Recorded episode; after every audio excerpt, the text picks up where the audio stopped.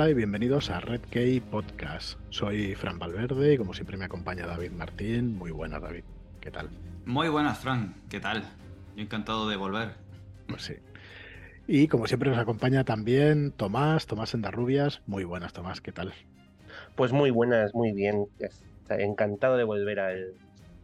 Pues sí. Al curro. correcto, correcto. Pues bueno, un poco abandonado el podcast, ya nos disculparéis, no vamos a explicaros las vicisitudes y esta falta de tiempo y todo eso, lo mejor es empezar y, nada, y, demostrar el camino andando y nada de estas promesas de no, volvemos y ahora no vamos a fallar. Bueno, ya lo iremos, lo iremos haciendo, así que nada más, disculpad estas semanas de, de vacío podcastil.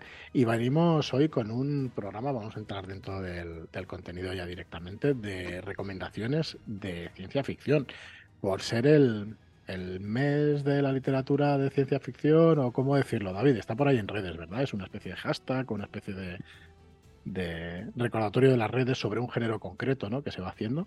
Cuéntanos. Sí, es una especie de iniciativa que surgió, hace tiempo mm. para ir proponiendo, eh, pues eso, un mes para leer algún tipo o recomendar algún tipo de, de género literario en concreto y este mes es el mayo de la ciencia ficción, el mayo sci-fi, el mayo sci-fi.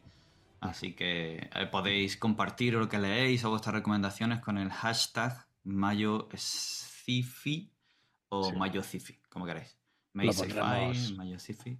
Perfecto, lo pondremos en las notas del programa para que el que quiera utilizarlo, la que quiera utilizarlo, pues que lo tenga ahí a mano y que pueda referenciarlo. Y nada, bueno, la idea es eh, dar tres libros de recomendación cada uno y luego recordar pues lo que tenemos en catálogo en Red Key Books de, material de literatura de ciencia ficción, de narrativa de ciencia ficción. Entonces, ¿qué más? Bueno, recordar un par de cosas. Acaba de salir Hermana Roja, justo hoy, que estamos grabando el 17 de mayo.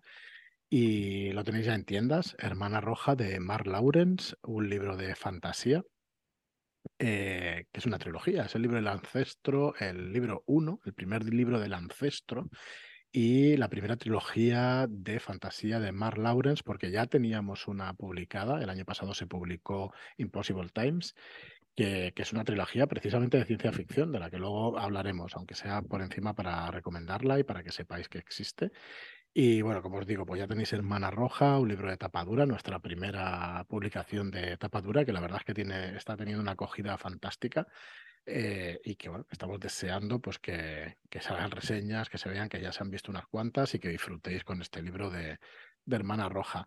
El año que viene la segunda parte y en el 2025 la tercera parte. Y eso es un poco el plan editorial de las trilogías. Iremos al libro por año completando y este año empezamos varias. Empezamos este de Hermana Roja, que ya lo tenéis en tiendas, y empezamos eh, eh, Babel y bueno, empezamos alguna más. Así que bueno, ya iremos, ya iremos informando. Y luego deciros también que el 31, eh, bueno, este mismo viernes, el día 18, perdón, día 19, vais a tener ya en preventa Linaje Ancestral con los gastos de envío gratuitos y con un euro de descuento en nuestra web en redkeybooks.com encontraréis la preventa de Linaje Ancestral que iremos enviando porque ya nos llegó de imprenta, iremos enviando según vayáis haciendo el encargo en la preventa. No vamos a esperar al final, así que si tenéis ganas de, este pedido anticipado de linaje ancestral, pues lo podéis ya reservar a través de nuestra web que será este viernes 19 de mayo. Y de publicidad, pues ya está. Vamos a ir rápidamente con las recomendaciones porque queríamos este, hacer este programa cortito y al pie. Y ahora nos enrollaremos porque, bueno, de hecho, si tuviéramos tiempo, seguramente nos iríamos a, dos o tres horas, pero bueno, vamos a ir diciendo. Yo pensaba que no era un género que había leído mucho, pero cuando te haces, te pones a repasar, pues sí, pues hay, hay cositas ahí interesantes. Así que nada, Tomás, me parece que te toca abrir la lata. Eh, mm, ¿Qué te parece? Abrimos fuego, yo sabes que encantado. Yo soy, soy pues eso, como un cañonero. dispara, dispara. Pues ya está. Vale. Pues empiezo, empiezo. Voy a empezar con una historia tradicional de ciencia ficción. Vale, yo de los tres géneros que solemos tocar, que normalmente hablamos de fantasía, terror, ciencia ficción, Reconozco que la ciencia ficción es la pata que se me queda más coja, ¿vale? Es la que más recientemente he empezado a, a, trastear, a bichear, y entonces es verdad que es de, las, de los tres géneros donde más, más pez me encuentro. Pero, pero bueno, oye, todos, son ganas de ponerse. Así que vamos recuperando tiempo. Eh, mi primera aportación, mi primer comentario, mi primera recomendación es un libro un poco particular de ciencia ficción. Yo me he organizado, como os decía antes, fuera de, cama, de micros, por orden cronológico, ¿vale? Entonces, el más antiguo de los que voy a hablar es este, que es Flores para Elsa, ¿vale? De Daniel Case. Es un libro típico de ciencia ficción, me refiero porque, porque no es una historia habitual, no es, no es, em, no es la clásica historia de, navecitas o de, de tener medias navecitas, que no es despectivo, ¿eh? que no es, no es peyorativo ni mucho menos. Pero no es, no habla sobre viajes en el espacio, no habla sobre mundos distantes. Todo ocurre, todo ocurre en la Tierra y es una historia, es una historia pequeña, es una, es una historia que de hecho comenzó como un cuento, Case inició como cuento y luego se transformó en un libro, en una novela un poco más larga, ¿vale? Y habla de, de un personaje humano, de un ser humano, Chari, vaya que, se va a someter a una serie, eh, eh, tiene una inteligencia muy reducida y se va a someter a un tratamiento experimental que va a hacer que esa inteligencia vaya creciendo exponencialmente, muy, muy rápida. Eh, y, pero luego ese crecimiento exponencial de la inteligencia va a tener em, una serie de, de, cambios emocionales que van a devenir de ese, de ese crecimiento en, en la inteligencia como tal. Y claro, van a empezar a surgir ciertas discrepancias, eh, su comportamiento va a cambiar, su forma de ser, y esto vamos a ver reflejado también en, en el ratón que da nombre al título, que es Algernon, que es el ratón con el que se hacen los, los, los, experimentos previos a, a, experimentar con Chari. ¿vale? El libro es muy chulo porque está, tratado, es, está escrito en primera persona, entonces eh, por parte de Chari, entonces eh, va notando mucho el, pues empieza escribiendo con frases sueltas, faltas de ortografía. Pues eso, pues el, toda la historia está contada en, en primera persona, nos da cuenta Chari, eh, bueno, son los manuscritos de Chari que va tomando notas sobre cómo va, avanzando el, proceso. Y el nombre del, del libro, el Flores para Algernon, viene dado por, por Algernon, que es el ratón con el que hacen las pruebas médicas antes de, del medicamento, antes de, de, aplicárselo a Chari. Y que nos va a ir anunciando además el ratón cuál va a ser la, evolución de, de Chari. Hablaba un poco antes con David también, fuera también de micro, sobre, sobre la inclusión de esta historia como novela de, ciencia ficción, ¿no? Que parece que cuenta una historia muy pequeñita, la de Chari, simplemente. No creéis que hay mucho más allá de él, ¿no? De su día a día y de cómo evoluciona. Pero sí que es cierto que que no deja de ser la aplicación de una ciencia futurista que no existe a un, a un problema como ese de, pues en el caso de Chari, un coeficiente intelectual muy limitado y que, que tiene una vida, una vida muy, muy, muy, muy limitada. A día de hoy, ¿tres para en cómo ha envejecido? Eh, eh, para mí creo que el gran problema de este libro a día de hoy es que eh, creo que todos sabemos cómo ha acabado, o nos suena, o, o, o, aunque no lo sepamos, una vez que llevemos medio libro lo vamos a saber porque vamos a identificar todas las historias que hemos oído semejantes o, alusiones que se han hecho desde episodios, desde, pues eso, alusiones en cualquier sitio a, episodios de Los Simpson basados en, en, Flores para Egerton. Con lo cual es verdad que va a perder cierta parte de ese factor sorpresa. Aún así, la lectura es, es maravillosa, por lo que os digo, lo cuidadísimo que está la evolución del personaje, de cómo escribe Charlie desde sus faltas de ortografía de principio con frases cortas a, cuando ya es, es un tío súper inteligente, los, problemas, pues eh, problemas más de índole metafísica, ¿no? Que llega a abordar eh, con relaciones complicadas, con pensamientos muy profundos, etcétera, etcétera. Así que esa es mi primera, mi primera aportación.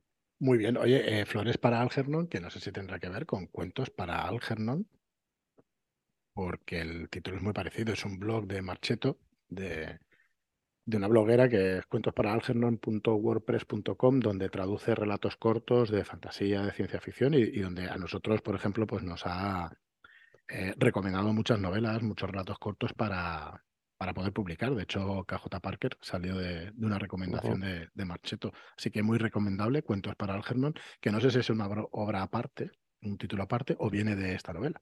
Entiendo que es un homenaje de, sí. a esta propia novela por parte de, la blogger. Esperamos. Muy bien, pues yo sí. Eh, ¿Voy yo, David, o quieres ir? Adelante, adelante. Vale, pues yo traigo un, yo, un bestseller, lo que se, llama un bestseller, y, es El Marciano de, de Andy Weir, que bueno, que es un libro muy fácil de leer, que realmente es muy entretenido y es una de esas lecturas ligeras, pero que realmente está muy bien escrito, con, una técnica, la verdad es que depuradísima. Y bueno, se hizo una adaptación también al cine hace, hace relativamente poco, ahora tres o cuatro años, por parte de Matt Damon. Y bueno, ¿de, qué va este El Marciano? Pues eh, en este El Marciano, Matt Whaley es el protagonista y, bueno, es, dado por muerto en una misión en Marte. Y bueno, resulta que se queda allí solo en Marte, en esta misión, se queda con una pequeña instalación y, bueno, sin posibilidades de sobrevivir en principio. Entonces esta persona lo que hace es un botánico y lo que hace es eh, usar todos sus conocimientos sobre botánica, sobre horticultura y sobre lo que conoce biología y lo que conoce, eh, todos sus recursos para intentar sobrevivir el tiempo que, que, que, tenga que estar allí en Marte. Y bueno, de hecho consigue, bueno, no lo vamos a decir porque porque es spoiler y empezaba yo a soltar aquí spoilers. Si me he pasado con algo, por favor, decídmelo porque yo empezaba a estar lanzado. Y bueno, qué deciros, pues eso, va a recurrir a todo su ingenio, eh, porque les es imposible comunicarse con Houston, con sus compañeros que, que, están orbitando Marte y todo eso. Y bueno, la verdad es que lo que nos explica es el día a día en ese planeta y, y todo lo que necesita, o sea, aguzar el ingenio de tal manera que, parece increíble que vaya a sobrevivir a esto, ¿no? Y cosas súper, súper ingeniosas y la verdad es que está muy bien, muy bien escrito, muy entretenido, se lee solo, se lee del tirón, es... Eh, yo no sé, igual la comparación es un poco odiosa, ¿no? Pero, pero decir que, es parecido a algún código da Vinci que se lee muy rápido y que, que realmente te engancha, ¿no? Y que para mí, mm, pese a las quejas que hubo en su día del código da Vinci, de que si esto es literatura, de que si no, Sinceramente, son libros que, funcionan muy bien y que, yo lo recomendaría 100%. La verdad es que es una novela que además apareció en su web, en primer lugar, y que enseguida, pues el boca a boca y en Amazon, bueno, empezó a ser de los más vendidos y que, bueno, enseguida, enseguida se, se editó por una, por una editorial conocida y a partir de ahí, pues la adaptación también de, de Ridley Scott y bueno, la verdad es que es espectacular. Eh, tengo entendido que la nueva novela también de Andy Weir también es muy entretenida y es un, una que tengo ahí pendiente. La verdad es que pendiente. Y no, no, te puedes creer que sean además, o sea, es una ciencia ficción muy bien llevada porque es un, un futuro a muy corto plazo y que, y que realmente crees que pueda llegar a pasar lo que te está explicando. De hecho, está basado en bastantes, no teorías, sino hechos científicos y eso que se conocen hoy en día y, lo que podría hacerse pues, en Marte cuando te quedas sin, cuando te quedas allí pues sin víveres y, y teniendo que incluso cultivar cositas, y es el único spoiler que voy a hacer, la verdad es que súper ingeniosa y muy bien, muy bien. Me gustó muchísimo y ya os digo, una lectura súper ligera, súper agradable y rápida y, muy recomendable. Pues ¿Y qué, qué, opinión te parece la adaptación, ya que tienes la visión de ambas cosas? A ver, es...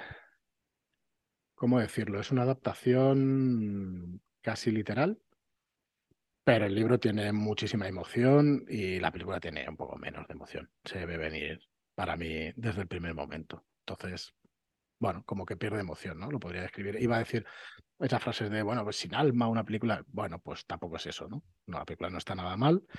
A mí tan Matt Damon lo que haga, pues yo lo veo y ya está. No se discute lo que haga ese hombre, se ve y ya está. Y bueno, lo mejor es para mí su, su interpretación, pero yo diría que sí, que se ve, se ve un poco venir desde lejos y eso. Y en cambio la novela, pues hostia, tiene ahí con el intríngulis un poco hasta el final. Y la película, a lo mejor es que como es una producción americana, Ridley Scott, a lo mejor sabes cómo va a acabar, no sé. Pero son de aquellas impresiones que dices, bueno, no, no está nada mal la película, es una buena adaptación, pero es una buena adaptación demasiado literal que quizá me falta eso, me falta un poquito de emoción y eso, podría decir. Y hablo de sensaciones, ¿eh? más de cosas técnicas y eso, que yo creo que, que la opinión es importante para estas cosas. Muy bien, pues nada, David. muy bien. Adelante.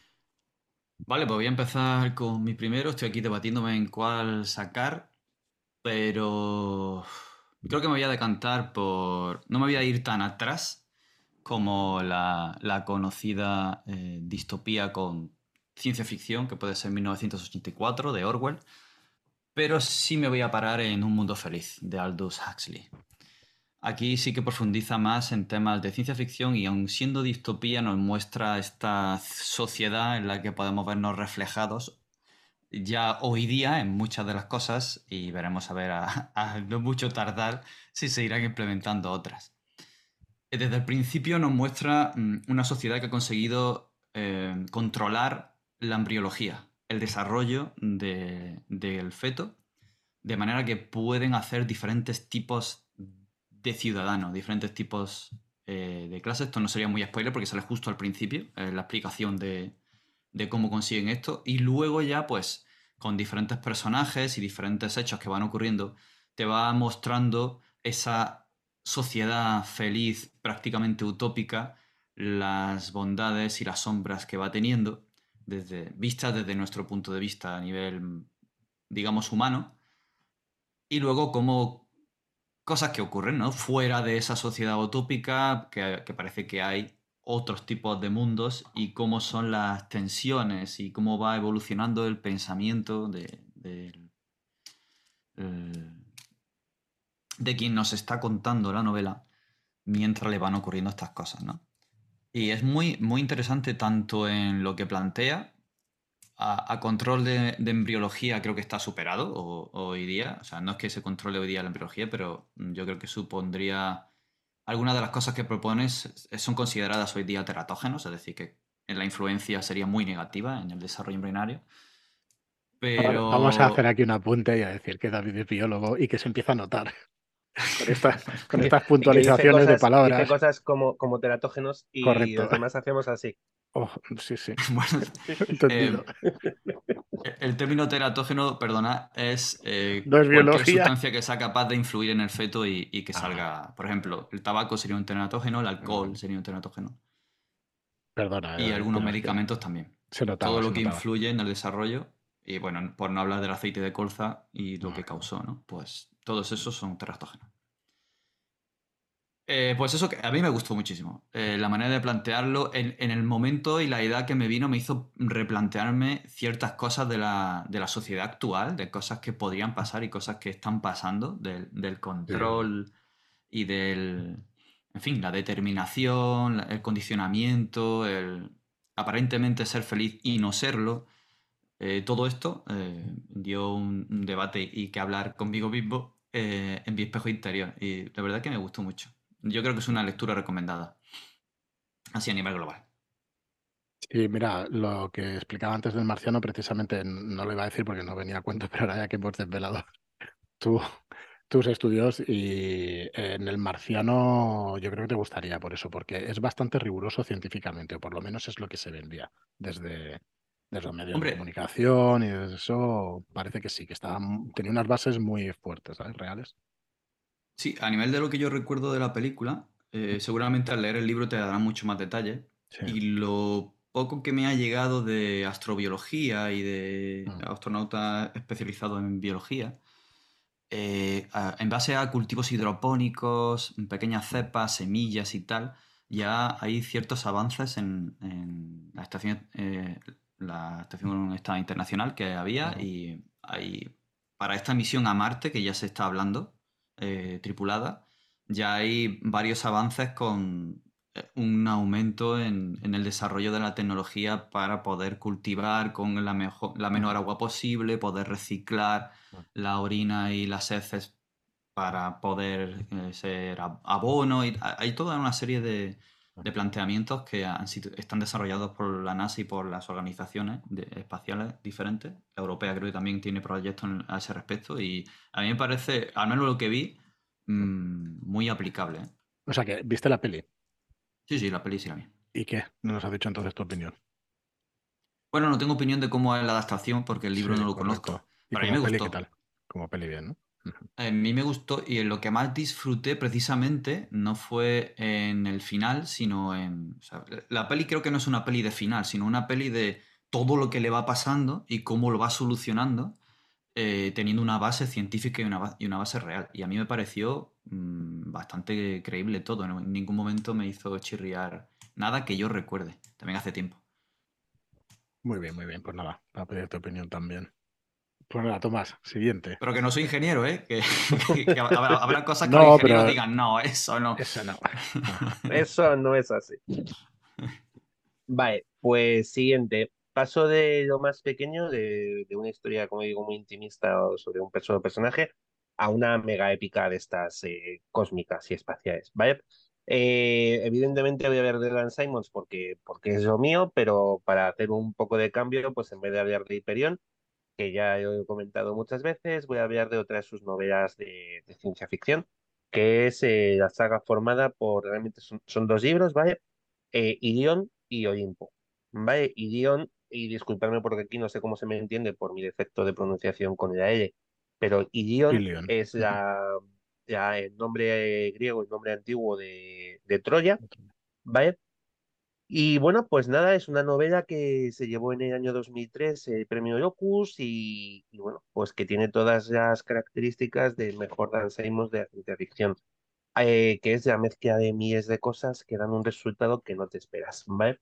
Eh, Ion y Olimpo, los dos, las dos novelas que conforman esta, esta historia, nos van a hablar de una, Tierra en un futuro, en un futuro lejano, o sea, las cosas que cuentan, no, tengo una fecha exacta, pero, pero están distantes, ¿vale? La Tierra tiene, se ha conformado un anillo artificial, por ejemplo, hay una serie de circunstancias, ha habido una plaga que ha matado muchísima gente, el virus Ubicón, bueno, pues una serie de historias, ¿vale?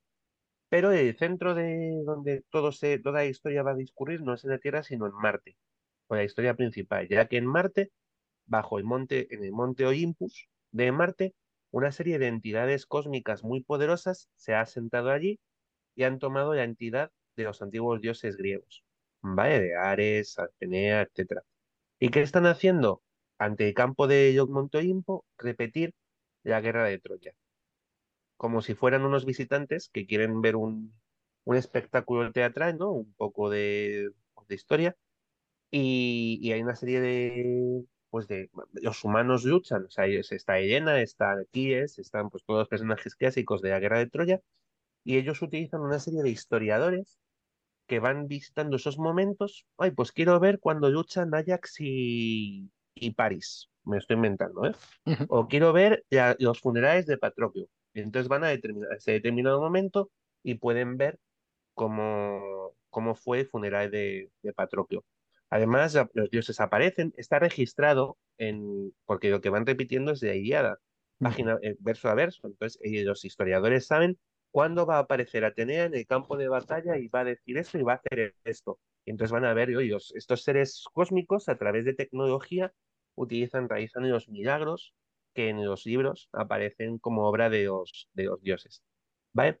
Esto va a continuar cuando, o sea, se va a complicar la historia cuando desde desde colonias exteriores del sistema solar, donde pues, por aparecen robots, que robots inteligentes, inteligencias artificiales que extraen minerales de los planetas gaseosos, de, anillo de, de anillo de, esteroides, etcétera, ¿vale? Pues, pues se van a dar cuenta de que el uso de energía que se está haciendo en Marte para terraformar Marte y desarrollar toda esta especie de obra de teatro esta energía que podría pegar un petardazo a Marte y cargarse el sistema solar, pero así, tal cual, ¿no?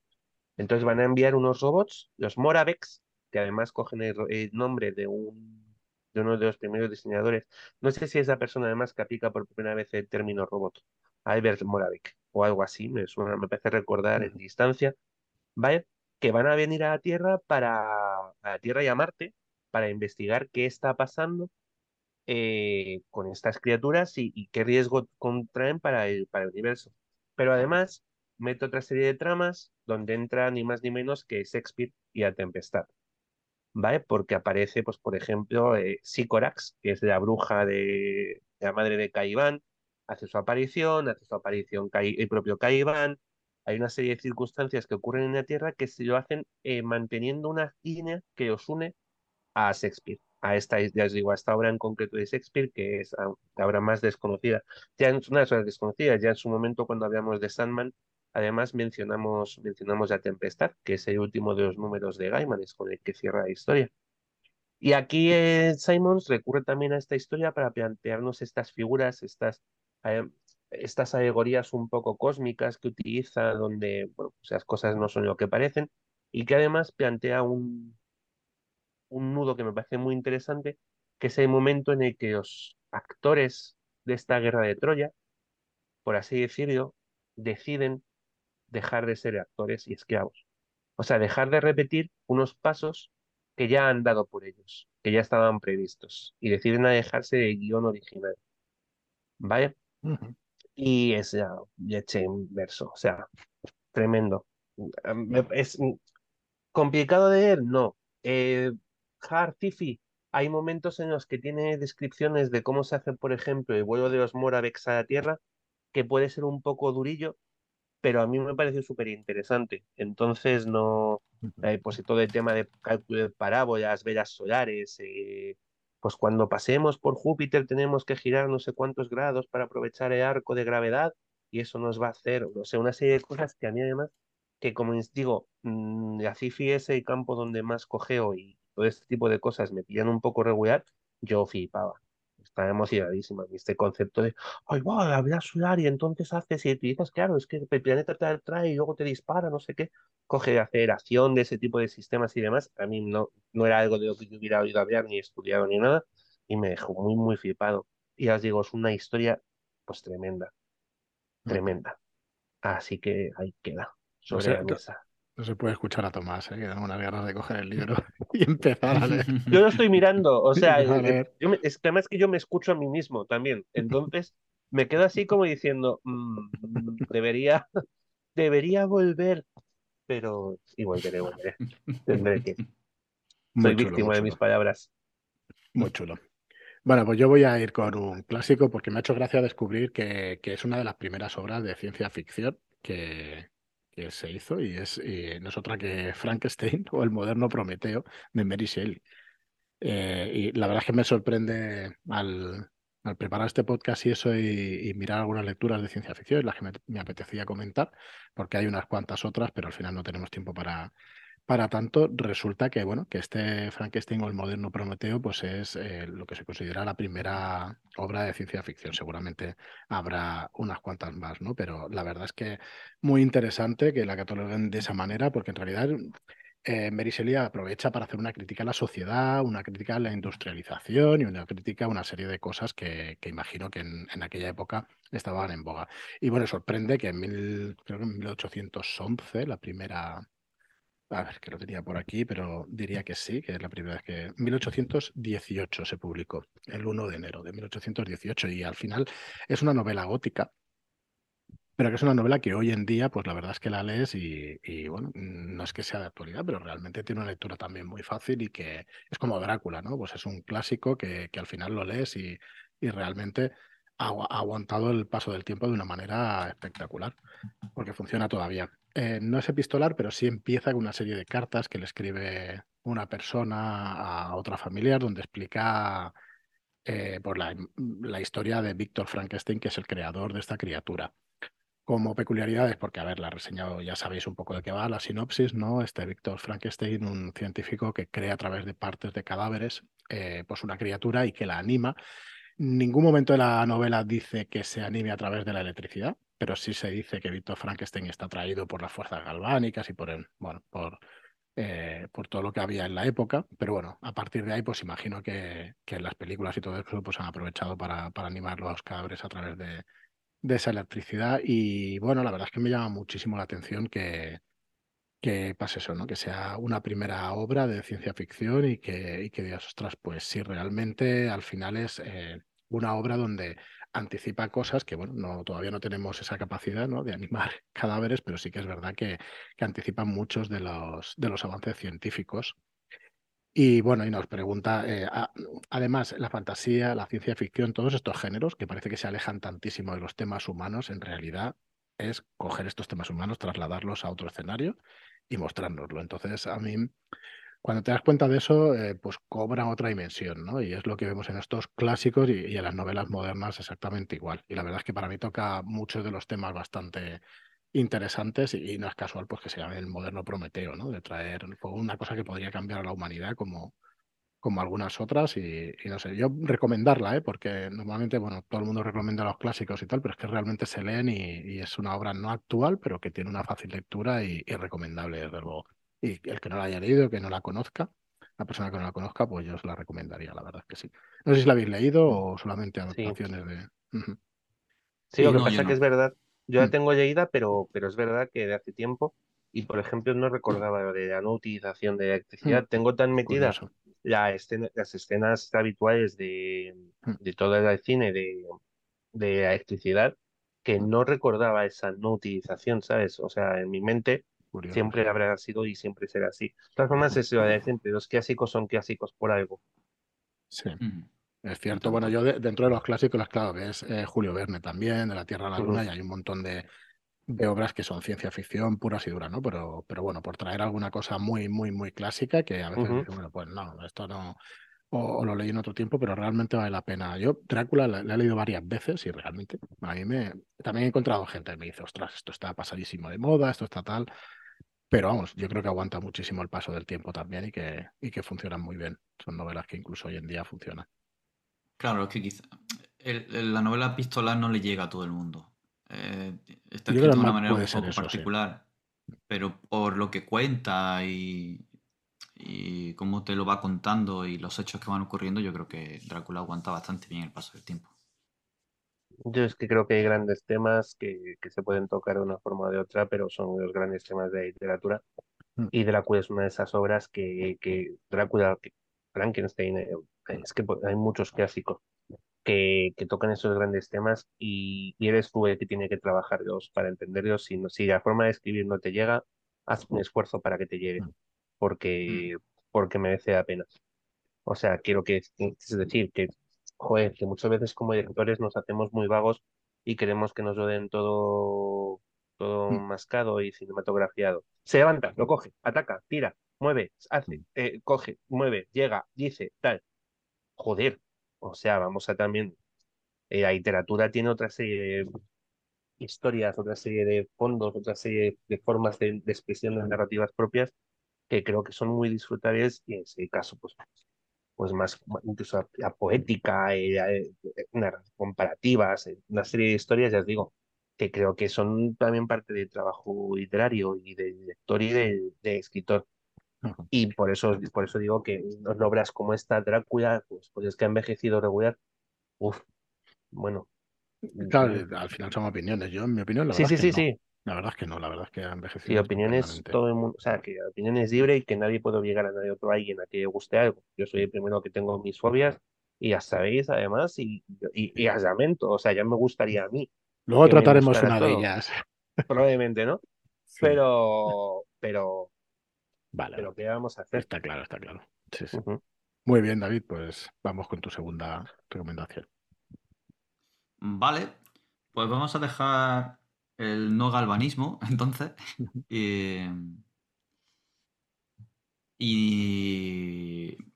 voy a avanzar con respecto al, al, ejemplo que he dado antes, voy a avanzar unos cuantos de años y me voy a meter en el terreno de James Corey y, la saga de Spans. Eh, no puedo dejar de mencionarla porque, bueno, es una de, mis preferidas. La descubrí precisamente por eh, la serie de televisión. No sabía, desconocía que existiera.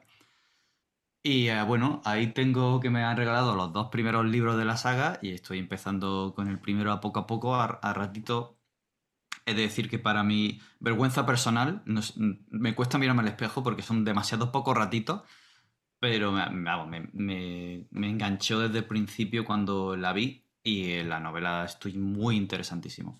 Es esta, son eh, nueve, nueve novelas, creo que ya le han dado el cierre. Empezó con el despertar del Leviatán y termina con la caída del Leviatán. Muy cerradito todo, muy circular, son nueve novelas. Creo que han llegado actualmente hasta la octava, pero la novena no se ha eh, publicado en castellano todavía, creo. Las está publicando Nova y bueno, tiene el premio Hugo a la mejor serie, que se lo dieron en 2020, a la mejor serie de, libros de literatura, de de ciencia ficción. Y bueno, este despanse pues se basa en nuestra propia Tierra, nuestro propio mundo, nuestro propio sistema solar, mejor dicho, avanzado en el tiempo, en el que la sociedad de, digamos, de la Tierra ha ido colonizando diferentes partes, ha llegado a colonizar Marte con un proyecto para terraformarlo, pero por lo que sea no ha ido saliendo bien y han ido derivando a un estado propio marciano muy especializado en, la guerra. Y trata de esta guerra galáctica entre Tierra, Marte y entre medias todas las pequeñas colonias de gente que a lo largo de las generaciones ya se ha ido desarrollando y ha, ido naciendo y se siente como tal gente del cinturón de asteroides que nos separa eh, del resto de la galaxia. Entonces son los cinturonianos. Entonces hay ahí, eh, entre tramas, intrigas políticas, algo eh, que va a llegar extraño y que va a sacudir toda la realidad tal y como se conoce y entre medias, pues bueno, se va surgiendo estas tramas de fuerzas, tira y aflojas, políticos, terrorismo incluso de la gente más desfavorecida por parte de, los cinturonianos. Y entremezcla todo esto, eh, esta influencia política con ciencia ficción, con una fantasía maravillosa de las cosas extrañas que pueden llegar a ocurrir cuando la tecnología es tan avanzada que como ya decía Clark, no es diferenciable de la magia. Y vamos, a mí me gusta mucho. no sé por qué tiene un algo, quizá por la cercanía, quizá por el futuro mm, tan a la mano, porque creo que es algo que podría ocurrir perfectamente. Y, bueno, pues tienes temas tan candentes y tan, tan, tan de actualidad ahora mismo, como el hecho de que gran parte de la gente en la Tierra pues no tenga trabajo y esté necesitada ayuda de subvenciones porque las inteligencia artificial, la robótica y la tecnología pues ha hecho que gran parte de el, trabajo más manual ya incluso el, creativo ya no requiera de, mano humana. Y bueno, plantea una serie de temas, aparte de la propia ciencia ficción, que, son muy buenos. A mí me gusta mucho, el que Rico diga. Como curiosidad decir que James Cody en realidad son dos personas. Es un seudónimo de Daniel Abram y de T. Frank. Ah, ya está, como curiosidad termino con esto. Sí, yo solo he podido ver la primera temporada de la serie, pero solo he podido ver significa que la estoy guardando para verla tranquilamente, porque me gustó muchísimo y tengo ganas de, bueno, he empezado la segunda también, pero tengo ganas de seguir. No, no es que la haya dejado por. me aburrí tal, al contrario. O sea, me pareció muy buena y creo que, encima me dicen que las siguientes temporadas mejora, así que ya. Los libros son una gozada, una gozada y adaptación. Yo voy por el quinto, creo. Y adaptación de la televisión es impresionante. O sea, es muy, muy, muy, muy buena. Mm. y personajazos, personajazos. O sea, Abasaraya es una gran Sí, me mola mucho Basarada. Pero una gran bueno, literatura. A, tanto nivel llega eh, el, fan por, por, The Expanse que me han regalado hace poco el, juego de rol para poder llevar y vivir nuestras propias aventuras en el mundo de The Expanse. Así que bueno, espero poder hincarle el viento a no mucho tardar. Ahí estamos postulados algunos en, la cola. la cola de, en la cola de dirección. Sí. Bueno, pues nada, antes de que, de que comiences con el último, el tercero, Tomás, pues mira, vamos a hacer un pequeño repaso por las publicaciones que tiene Red Key Books. Eh, vamos a dejar una que creo que si no hablarás de ella, hablarás de algo parecido.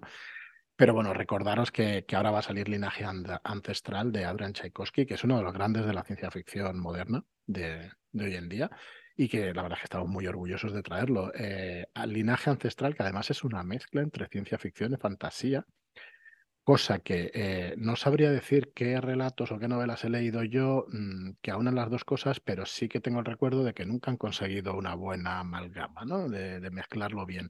Y creo que es la primera que recuerdo eh, que realmente lo hace estupendamente. Es una novela escrita pues, en primera persona de cada uno de los personajes, va cambiando entre un personaje y otro.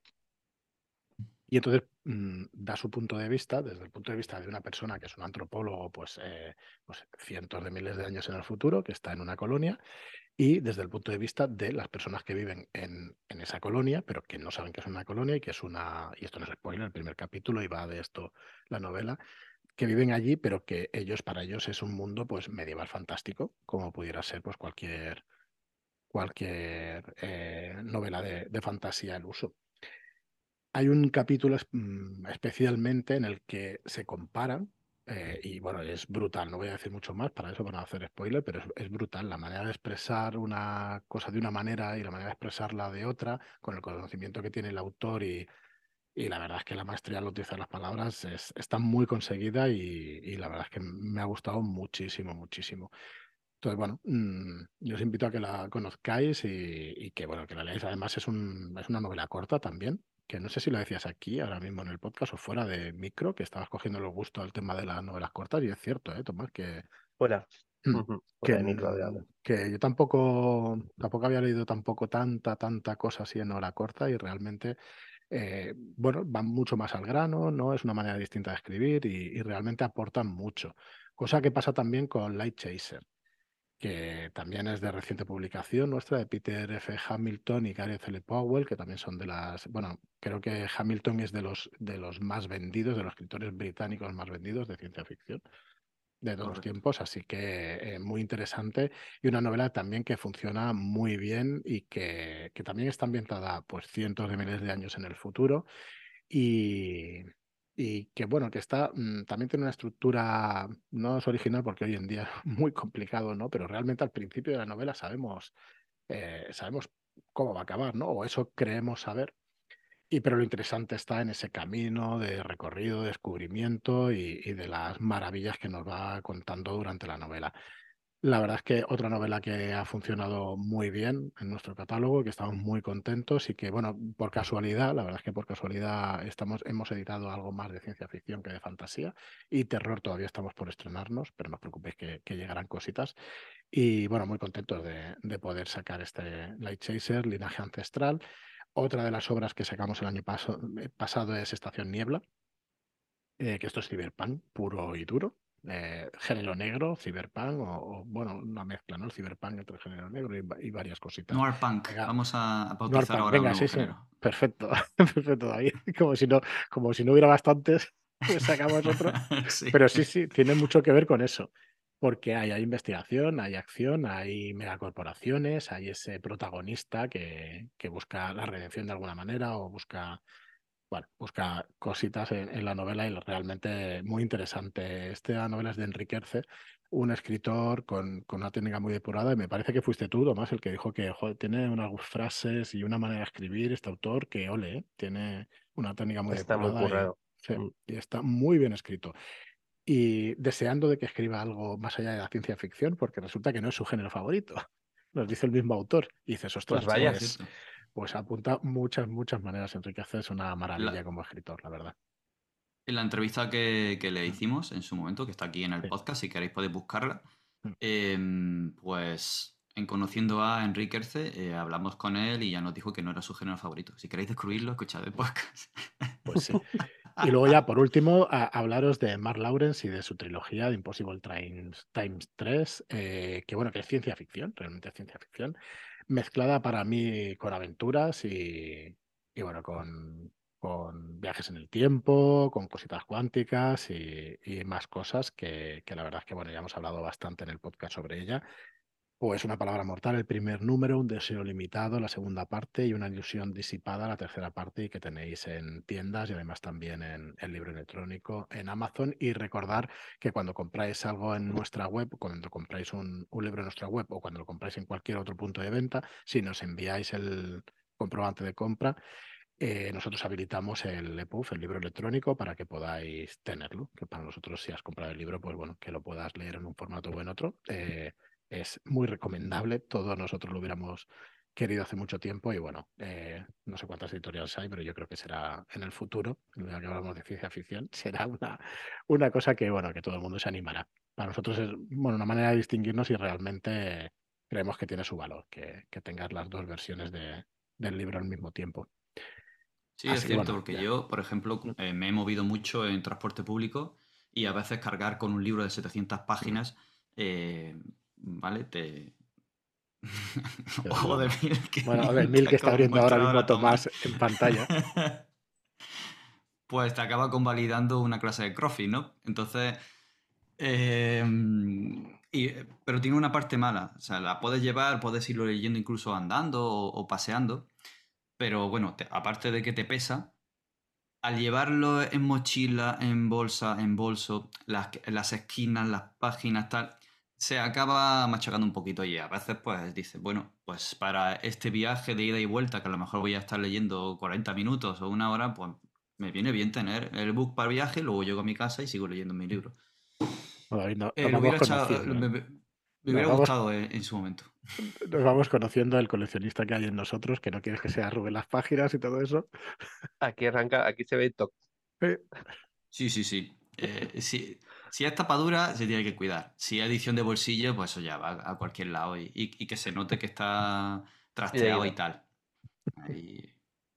Muy bien. es decir, que no me importa que haya anotaciones a lápiz en los, en los libros. si hay alguien que quiere señalar algo, pero que no sea una cosa abundante. Porque me distrae. Si leo algo que ya está ah, escrito, destacado, me distrae. Pero sí, es muy buena idea se me puede parar la patata con un libro que esté escrito. O sea, me, me, da un perro aquí. Ahí mismo. Tal cual. bueno, vamos, con tu tercero. Vale. Antes, de seguir, me gustaría ah, decir de Mark Lawrence, que tenemos Hermana Roja y, de ciencia ficción tenemos este Impossible Time, hmm. que como referencia, por quien no lo conociera, hay alguien eh, que sí lo conoce y hay alguien con mucha más entidad que ha hablado de él y es George R.R. R. Martin. Y George R.R. R. Martin ha dicho de Mark Lawrence que es un escritor excelente, en resumidas cuentas. Lo que viene mm, siendo entre colegas, mm. este tío escribe muy bien. Así que. Sí, sí. Tiene mucho George ¿eh? Martin no escribe porque está hiriendo a Martin. Exactamente, una y otra vez. una y otra vez. Claro. Al final todo conecta. En el entramado del universo. Muy bien, te vas. Dale, dale. Vale, pues nada, mi última aportación, eh, más que una, realmente son varias novelas, que es un, es un género nuevo que me he inventado yo y que he descubierto que me gusta, que es de las naves espaciales que toman té, ¿vale? Eh, y, que ahí entra, por eso Fran no ha comentado una de las publicaciones de Red Cake, que, que es Historias de Suya, ¿vale? Que, que entraría ahí.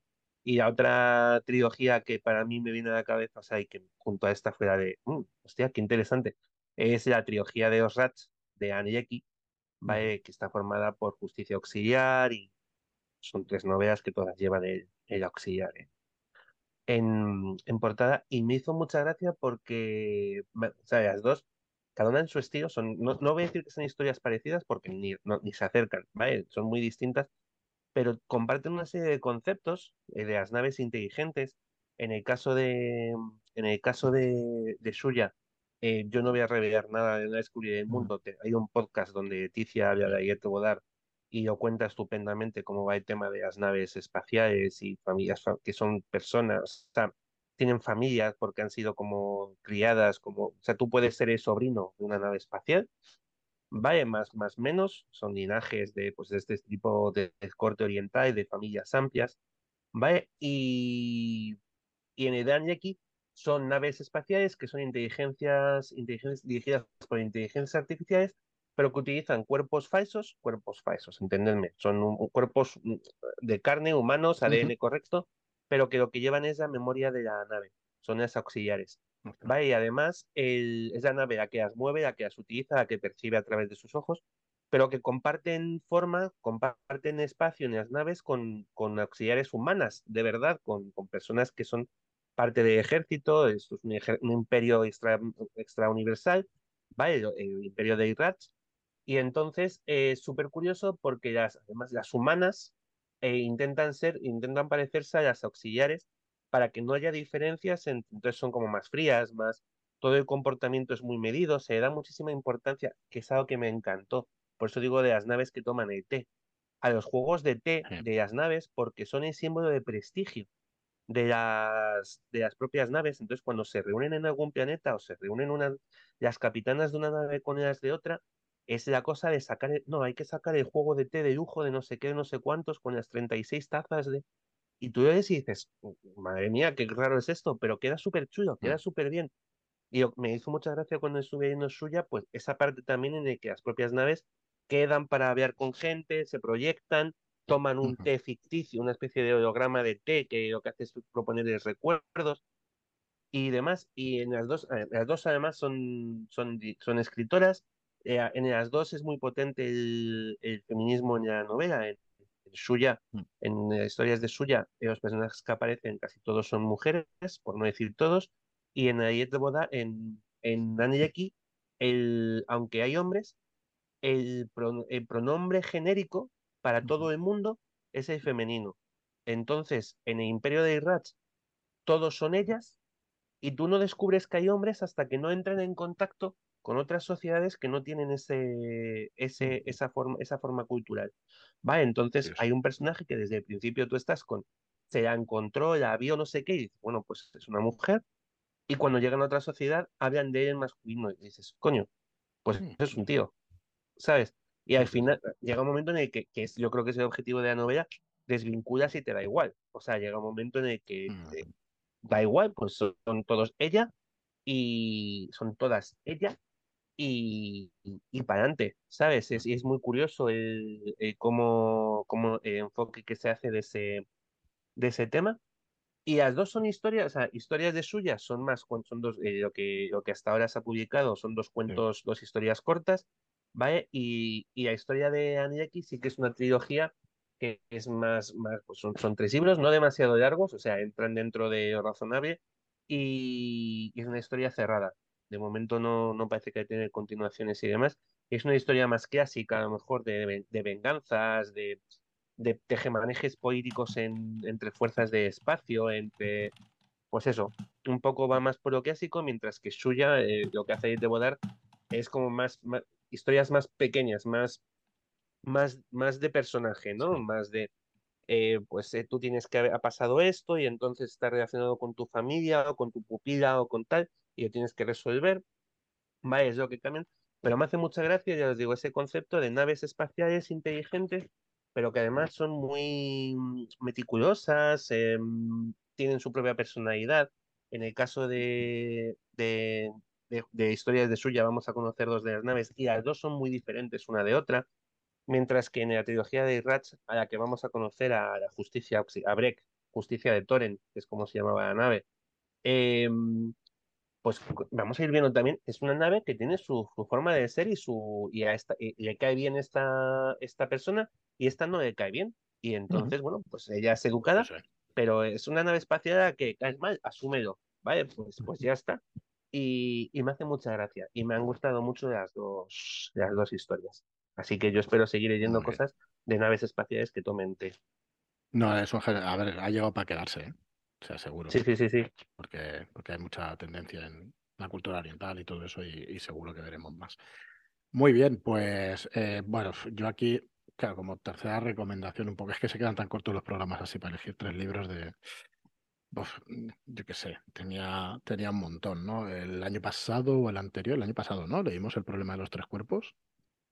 Eh, puede ser recomendable, que, pero es que ya tenemos eh, club de lectura y todo eso. Recuerdo también haber leído en su día una Odisea eh, en el espacio, 2001, de Clark, que también es un clásico y que la película no hay quien la entienda, esto es mi opinión, pero, pero luego cuando te lees el libro todo cobra sentido y dices, ostras, muy curioso. Entonces, eh, bueno, pues eh, realmente yo sí la escogería como una recomendación.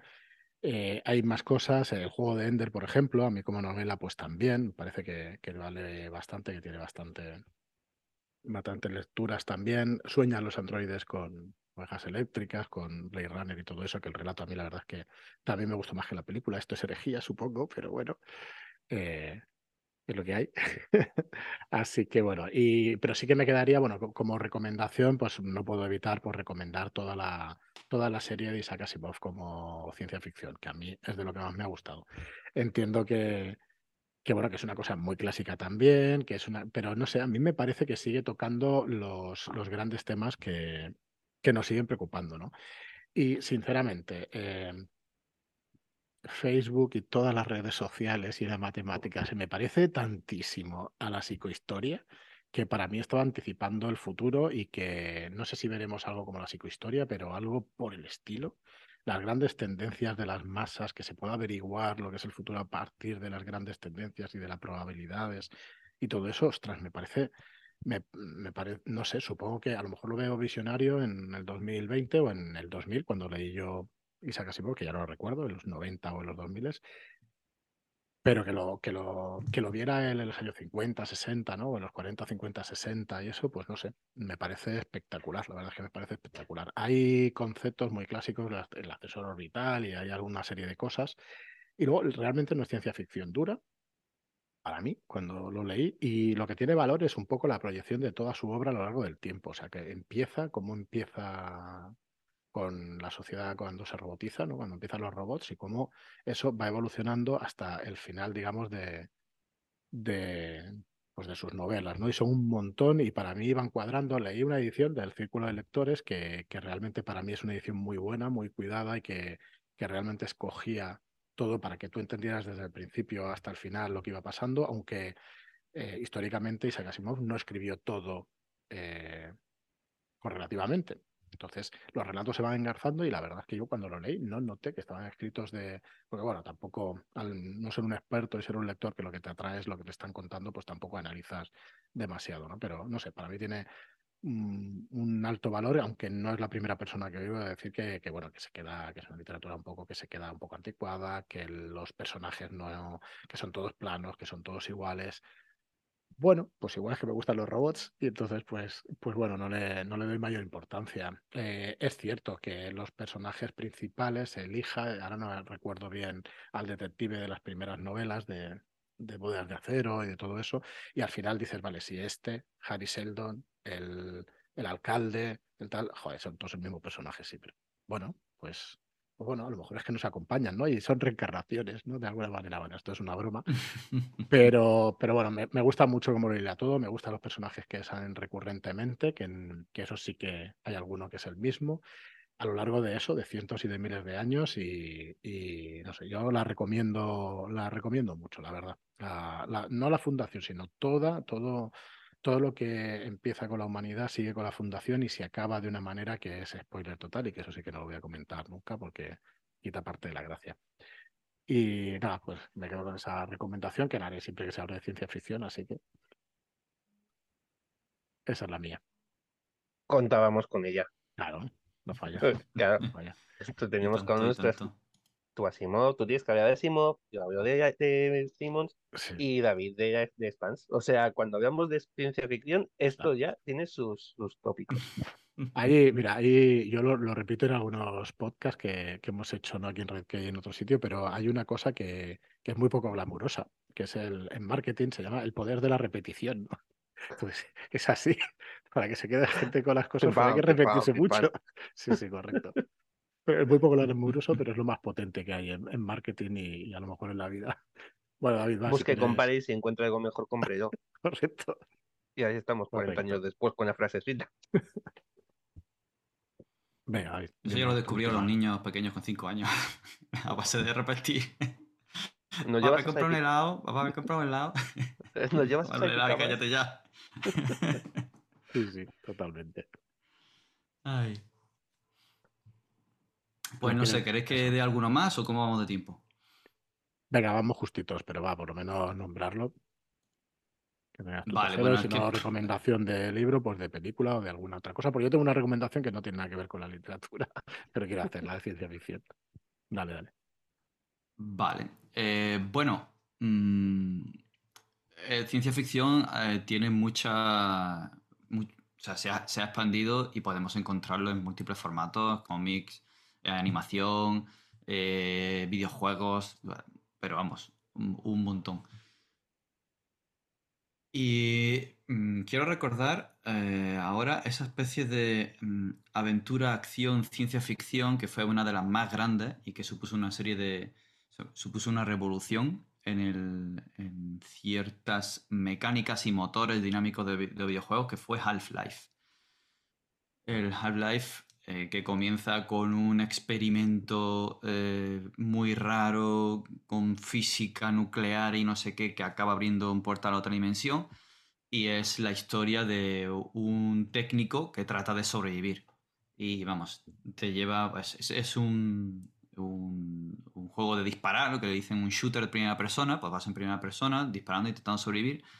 Pero digamos que es uno de los primeros juegos que de verdad te pone una historia sobre el. Una historia de ciencia ficción y de supervivencia sobre la mesa y vas jugándola eh, no solo a, disparar sin más, sino entendiendo que lo que va ocurriendo, te ves con agentes de gobierno, unos eh, entran por un sitio y resulta que quieren ayudarte y luego no, y luego sí, y luego y tú te tienes que buscar la bichola luchando contra alienígenas, viajando hasta la otra dimensión, intentando cerrar. Y luego ocurre una movida muy gorda para la segunda, la, la segunda, el segundo juego, el Half-Life 2. Que bueno, eh, ya, ya, quien la haya jugado. Eh, no sé hasta qué punto es spoiler porque tiene ya sus años, pero bueno, em, si no, lo habéis jugado y os gustan los juegos en primera persona y tal, yo la recomiendo mucho. Ah, sigue valiendo la pena, sí. Totalmente. La Tierra, eh, llegamos que llega a transformarse a nivel social y. bueno, y lo. Muy, mucho. si no habéis probado el tema de las gafas 3D y la realidad virtual, el nuevo Half-Life, el Alyx, eso es espectacular pero espectacular. Es una cosa espectacular.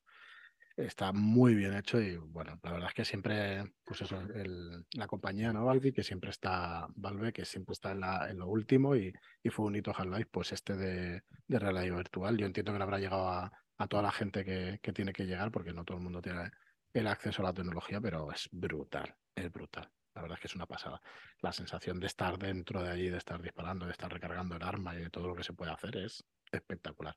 Yo lo recomiendo mucho. Y a ver, yo por recomendar una cosa que eso, pues mira, tú has dicho un videojuego, pues eh, yo voy a recomendar un juego de mesa de ciencia ficción, eh, que es el High Frontier, que es un juego durete, durete, que, es un juego de mesa donde eh, somos una corporación. En el futuro próximo, pues ya hay mm, máquinas nanotecnológicas que pueden llegar a montar una nave espacial en, en órbita y a partir de ahí pues explorar el sistema solar.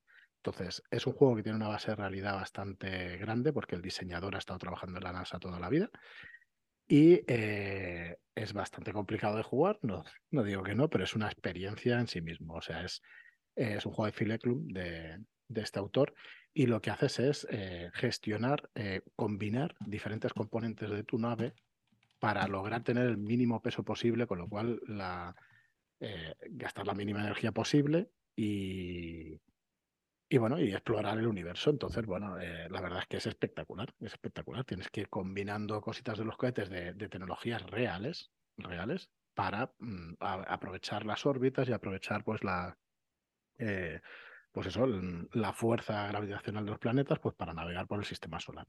¿Vale? Y hay cálculos reales y todo eso, que no hace falta saber matemáticas, que nadie se asuste, pero sí que es verdad que es, es un juego, pues yo lo veo, la verdad es que es muy original y que el, mapa es un sistema solar. Y bueno, y tienes que ir montando ahí con tus cartitas tu nave para. Y bueno, es la primera vez que, que te das cuenta de que lo más importante del, del, coste que es llevar un gramo más de material al espacio y de lo importante que es el agua, por ejemplo, ¿no? Para, para poder salir fuera y todas estas combustiones y todo eso. Y la verdad es que es espectacular. Así que yo lo recomiendo que, busquéis. ¿Eh? Y lo que pesa. El agua. Había entendido y la cerveza. Digo, bueno, eso también. pero... y, lo que, pesa el agua, efectivamente. Y lo que pesa. Y lo que pesa el agua. Entonces, ostras, muy curioso y, bueno, por, por, poner una recomendación que no tiene nada que ver con lo que hablamos normalmente, pero que, que, yo creo que a muchos de nuestros oyentes y de nuestras oyentes les gustará saber lo que existen estas cosas, ya que en juego de mesa, pues estamos a un nivel ya que, que esto es espectacular. Bueno, se hacen refinerías, bueno, no os podéis imaginar, es brutal. Así que nada, hay que dar esa recomendación. Pues yo, por, por seguir la tónica de, cosas así particulares, tal, que no tiene nada que ver con libros, yo normalmente no juego a juegos de consola es, o de ordenador. A mí me cuesta muchísimo, no me consigo enganchar, no me atrae y no, me cuesta muchísimo entrar en una historia de, de consola de ordenador, pero hay excepciones. Una de esas excepciones tiene muchísimo que ver con la ciencia ficción y entonces es un juego que es maravilloso y que yo recomiendo que todo el mundo juegue. Si no habéis jugado, jugadlo, ya, mm. o sea, inmediato. Eh, Detroit, Detroit eh, Becoming Human. Es una historia de, de, un mundo, de un futuro cercano, donde los, eh, se han desarrollado inteligencias artificiales y es una historia sobre la típica pregunta de puede desarrollar una inteligencia artificial de sentimientos. Y a partir de ahí arranca una historia donde llevas varios, manejas a varios personajes, a tres personajes en concreto, y es una historia, bueno, es maravillosa, es de estas de toma de decisiones, es como una película rollo Heavy Rain. Interactiva, ¿no? película interactiva. De estos que se sacaron tipo Heavy Rain, que son los únicos juegos que yo normalmente me. Porque me pongo muy nervioso con el mando y entonces normalmente acabo metiendo la pata en casi todo que dependa de destreza.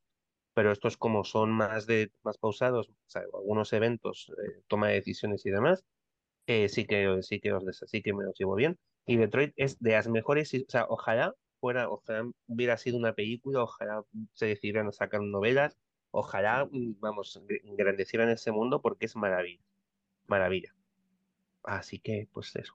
Muy bien, Tomás. Pues nada, para finalizar, que se nos ha hecho un tiempo encima, eh, recordaros que tenemos un canal de Telegram que es RedKey Podcast, donde estamos nosotros y están pues muchos de los oyentes y de las oyentes de este programa y que, bueno, sobre todo pues aficionados a la ciencia ficción, a la fantasía y al, y al terror. Así que os recordamos ese canal y, bueno, y que ahora se ha animado pues José Vicente, uno de nuestros oyentes, a hacer club de lectura un poco más eh, con más regularidad del que hemos podido hacer nosotros y que ahí pues vais a encontrar a gente con vuestra misma afición y que bueno, se respira muy buen rollo y, y la verdad es que encantadísimos de, de, nada, de teneros por allí, animaros a entrar y, bueno, cualquier cosita que tengáis, dudas, aclaraciones o lo que sea, pues allí también estaremos para resolverlas. Nada más, David, muchas gracias por pasarte como siempre. Un placer. Y a ti, Tomás, también muchísimas gracias. Ya os he dicho antes, encantado. Muy bien, pues nada más, nos escuchamos en el próximo programa. Muchas gracias y hasta la próxima. Chao. Hasta luego.